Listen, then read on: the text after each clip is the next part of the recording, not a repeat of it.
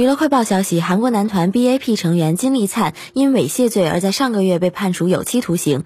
近日，金立灿已对一审判决提出了上诉。金立灿2019年7月在位于南扬州市的某度假酒店猥亵了一名20岁左右的女性。上个月，一审法院判处了其十个月有期徒刑和五十个小时的性暴力治疗课程。